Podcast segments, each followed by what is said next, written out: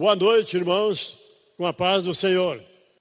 A mensagem desta noite é um pouco difícil de ser entendido, mas não podemos ficar quietos, apoiados nisto aí. Que essa revelação é difícil, aquela também é difícil, o povo não vai entender e etc. Quer dizer que não vai entender nunca não vão precisar de entender completamente os planos de Deus? Na carreira estudantil, se a pessoa não chegar lá onde precisa chegar, no desenrolar de seus estudos escatológicos, o aluno nunca chegará a ser o que ele sonha. Não há como. Mas ele tem que se experienciar, tem que ser capacitado por alguém que ele serviu de professor ou professores. E o nosso professor, nesta carreira espiritual, em direção ao reino de Deus, ao qual desejamos herdar, é Jesus Cristo. E as matérias estão todas aqui neste livro chamado de Bíblia. Aplausos para Jesus.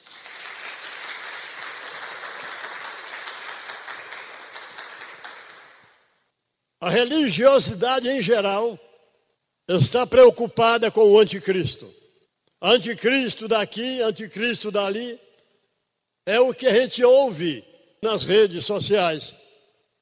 Isso não pode continuar assim. Nós precisamos entender, precisamos nos formar para herdarmos o reino de Deus. De qualquer forma, só pela fé não vai chegar lá precisa saber andar pelos caminhos, conhecer os planos de Deus, os valores que tiveram nossos ancestrais, que sofreram pelo andamento desta obra desde os dias de Abraão. Vamos dizer dos dias de Abraão ah, para cá, do qual nós somos filhos na fé. Mais aplausos.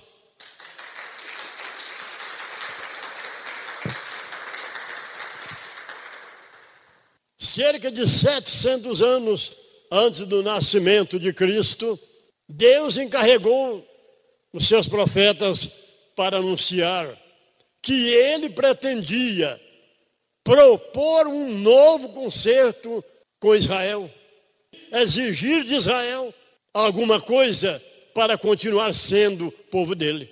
Porque aquele velho concerto, ele já estava desmantelado não por parte de Deus, mas por parte do seu povo.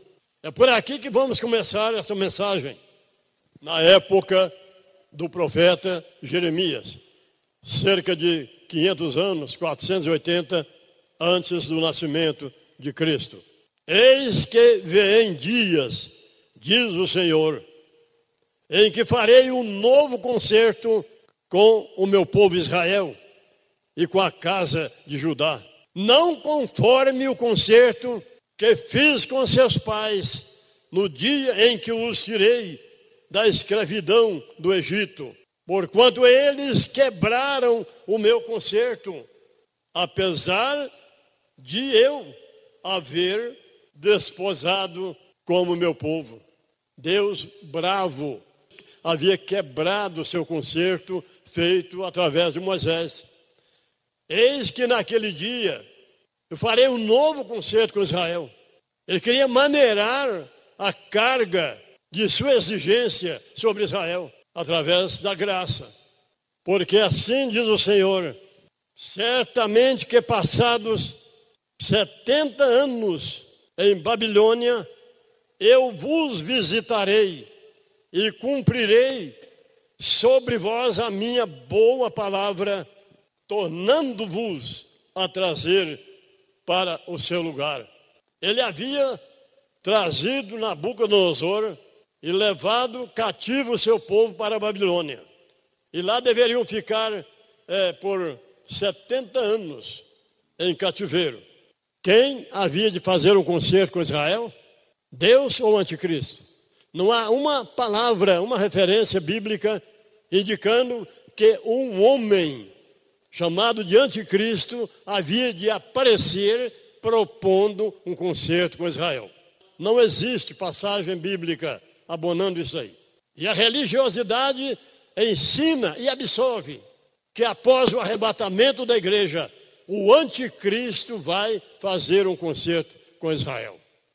E no ano primeiro do reinado do rei Dario, eu, Daniel, entendi pelos livros de Jeremias, como falou o Senhor, em que haviam de acabar a assolação de Israel e o cativeiro seria de 70 anos.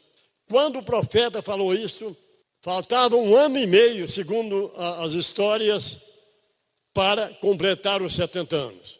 E Daniel estava preocupado.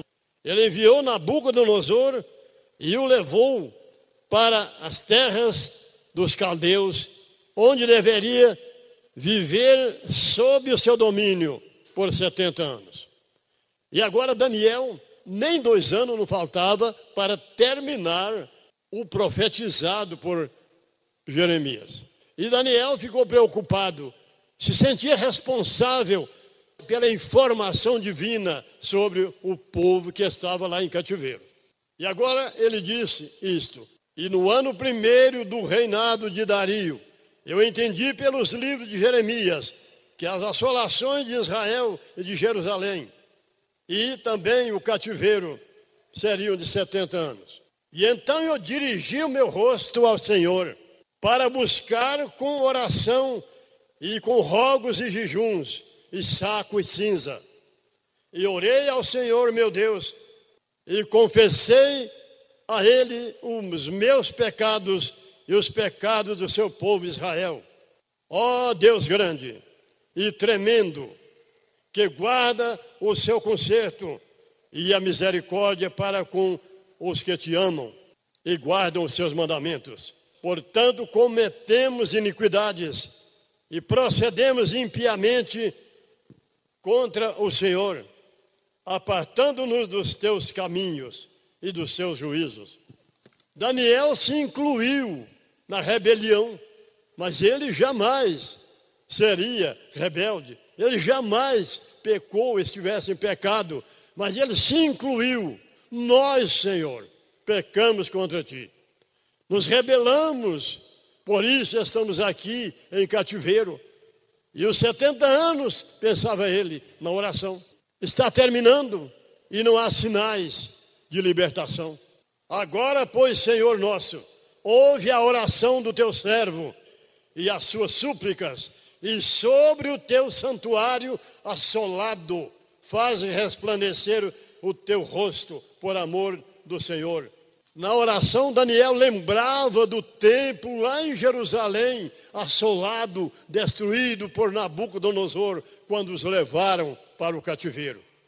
Daniel, lembrando do templo assolado, ele disse: E sobre o teu santuário assolado lá em Jerusalém, faz resplandecer o teu rosto. O desejo de Daniel era voltar para Israel, o desejo do povo, e reconstruir a cidade, reconstruir o santuário, estando eu ainda falando na oração, veio a mim o varão Gabriel, voando rapidamente e tocou-me a hora do sacrifício da tarde. Daniel tinha um sacrifício de manhã, um sacrifício ao meio-dia e o um sacrifício à tarde. Sacrifício de cal nos joelhos mesmo. E ele e tocou-me a hora do sacrifício da tarde. Falou comigo e disse: Daniel, agora saí para fazer-te entender o sentido. Quer dizer, você está confundido, porque os 70 anos se cumpriram já, e não há sinais de libertação dos reis babilônicos para a vossa volta para Israel. Ele conversando com, com Daniel. Agora eu vim para te fazer entender o sentido disso. No princípio de suas orações, saiu a ordem lá nos céus, e eu vim para te declarar, porque tu és muito amado pelo Senhor. Toma, pois, bem sentido na minha palavra e entende. Até o Messias, o príncipe, sete semanas e mais sessenta e duas semanas. E ele fará um concerto com muitos por uma semana. E na metade da semana ele fará cessar os sacrifícios de animais e as ofertas de manjares. Jesus havia de pregar três anos e meio. Na metade da semana ele havia de morrer. E com o seu sacrifício na cruz, ele colocaria fim ao sacrifício de animais e às ofertas de manjares. A outra metade da semana de número 70 seria completada pelos apóstolos, que continuariam lutando, lutando com Israel, ainda mais três anos e meio, como continuaram, recorrendo aos dicionários bíblicos e às enciclopédias confiáveis. Lá está dizendo que Jesus pregou três anos e meio e os apóstolos três anos e meio, a última semana. Tem anticristo no meio desse concerto com Israel? Mas a religiosidade em geral diz que tem. O anticristo é que vai fazer esse concerto aqui com Israel. Parece uma meninada, não é? Uma criançada. Se Paulo estivesse aqui hoje, ele estaria dizendo: quando eu era menino, eu pensava como menino, discorria como menino e agia como menino. Mas quando me tornei adulto, eu acabei com as coisas de crianças. Nós não somos mais crianças, nós somos adultos preparados no conhecimento para que podemos herdar o reino de Deus. Não somos mais criança. Ao arrebatamento de um abrir e fechar de olhos. Criançada. Depois do arrebatamento, o anticristo vai vir fazer um concerto com Israel. A meninada não sabendo nem o que diz e nem o que afirmam. É assim que procede a criançada nos dizeres de Paulo. Não sabe o que fala, ouve uma outra falar, fala aquilo também. O menino ouve um outro falar uma coisa, às vezes errada, ele quer falar aquilo também. Aí vai aumentando a meninada. E como foi que Jesus procedeu esse concerto com Israel?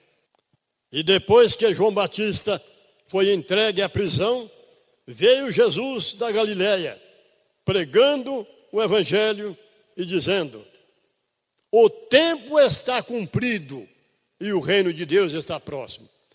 De que tempo Jesus estaria falando? Ele veio pregando é isto aqui, ó.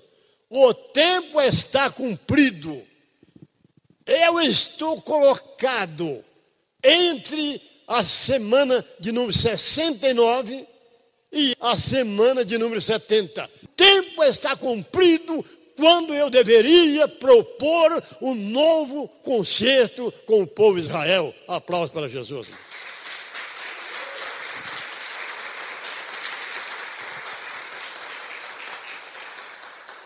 E agora Jesus pregando, lutando, se confrontando com as lideranças do povo de Deus pelejando para ver se eles entendiam.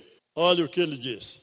Em sua pregação pública, olhando para os sacerdotes, olhando para os rabinos, que estavam lá longe, lá atrás da multidão, ele diz: Concilia-te, esse ti é Israel, é no singular.